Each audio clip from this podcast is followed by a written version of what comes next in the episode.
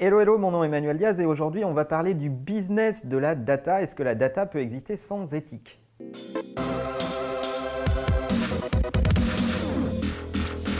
Alors vous n'avez pas pu passer à côté de cette actualité. Google, Facebook, IBM et Microsoft se sont réunis à travers un communiqué de presse commun pour annoncer la constitution d'une nouvelle entité qui travaille à l'éthique de la data. Et cette entité s'appelle Partnership on Artificial Intelligence to Benefit People and Society.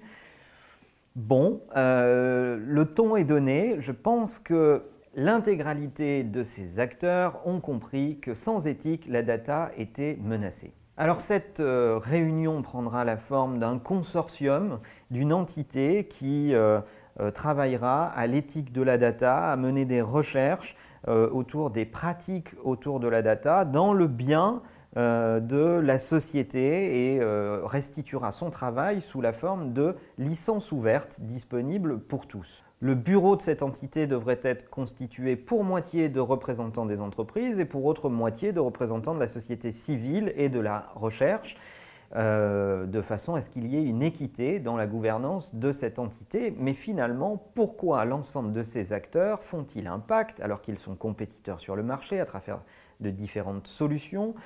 Pour travailler autour de l'éthique de la data Eh bien, mon avis sur la question, c'est que l'ensemble de ces plateformes ont bien conscience qu'il ne faut pas tuer la poule aux œufs d'or.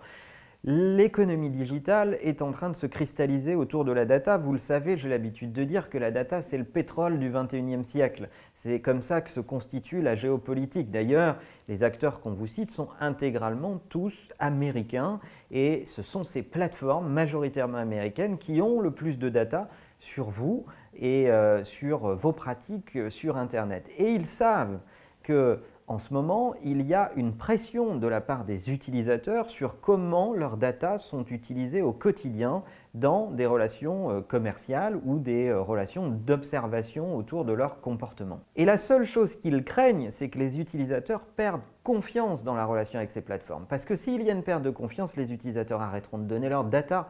Et leurs data, c'est évidemment leur nom, leur prénom, leurs emails, leurs data nominatives, mais c'est aussi leurs data comportementales, leurs photos, euh, leurs amis mis en réseau dans des plateformes, dire ce qu'ils font du quotidien, leur géolocalisation quand ils vont à un endroit, etc. Et si tout ça s'écroule, c'est en réalité tout le précepte de l'économie digitale motorisée par la data qui s'écroule avec.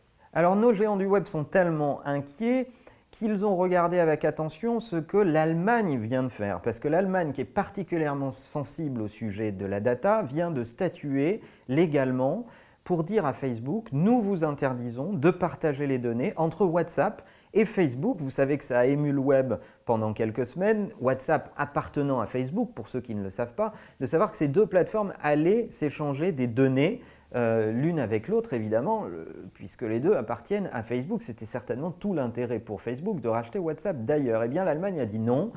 Les utilisateurs doivent être en situation de maîtriser à qui ils ont donné leurs data et ils ont choisi de la donner à l'un et pas à l'autre. Donc on vous interdit de partager les data entre ces deux plateformes, en tout cas en Allemagne. Et je pense qu'on est ici au cœur de la menace, c'est-à-dire que les plateformes, ce qu'elles ne veulent surtout pas, c'est que les États s'en mêlent. Parce qu'à partir du moment où les États vont s'en mêler, le libéralisme qu'elles espèrent, la perméabilité des données qu'elles euh, attendent pour pouvoir créer de la valeur, vont être euh, contraints par les États qui risquent d'être très conservateurs euh, et très protecteurs, ce qui pourrait freiner le business. Pour autant, les États sont-ils eux-mêmes euh, exemplaires à ce sujet? C'est pas sûr. À certains moments, euh, les États, on le voit bien, savent pas manipuler de la data. Ils n'ont pas la même, euh, ils n'ont pas la même puissance et la même habitude de manipulation de, data. Qu'est-ce qu'il faut en penser? Est-ce qu'il faut laisser les États légiférer sur cette question au risque d'avoir une législation morcelée de pays euh, en pays? Est-ce qu'il faut laisser les plateformes euh, passer un pacte avec les utilisateurs et se montrer responsable, compétitive et digne de confiance, la question mérite d'être posée. Et votre avis m'intéresse sur cette question. Est-ce que vous pensez qu'il faut laisser les plateformes être compétitives ou est-ce que vous attendez des États dans lesquels euh, vous vivez et des pays dans lesquels vous vivez qu'ils prennent des positions à ce sujet légalement? En France, on adore faire des lois. On adore légiférer surtout. Bon, euh, on conteste assez peu après que les lois ne soient pas appliquées, ou on est même très laxiste sur l'application des lois, mais le fait de faire des lois nous rassure. Alors vous, qu'est-ce que vous en pensez Vous qui nous regardez, je sais qu'il y a des Français, mais il n'y a pas que des Français, il y a beaucoup de francophones hors de France, euh, au Canada, en Belgique, on le voit dans les stats. Quel est votre avis sur cette question? À titre personnel, je trouve que la fonction des États n'est d'intervenir que sur les choses les plus régaliennes euh, qui peuvent mettre en œuvre euh, et en danger la sécurité ou des enjeux nationaux autour de l'éducation, etc. Mais c'est mon point de vue perso, j'ai hâte de vous entendre dans les commentaires à ce sujet et n'oubliez pas que la meilleure façon de marcher, c'est évidemment de vous abonner à cette chaîne YouTube et à notre podcast pour ceux qui veulent nous suivre en podcast dans le métro, dans votre voiture. À bientôt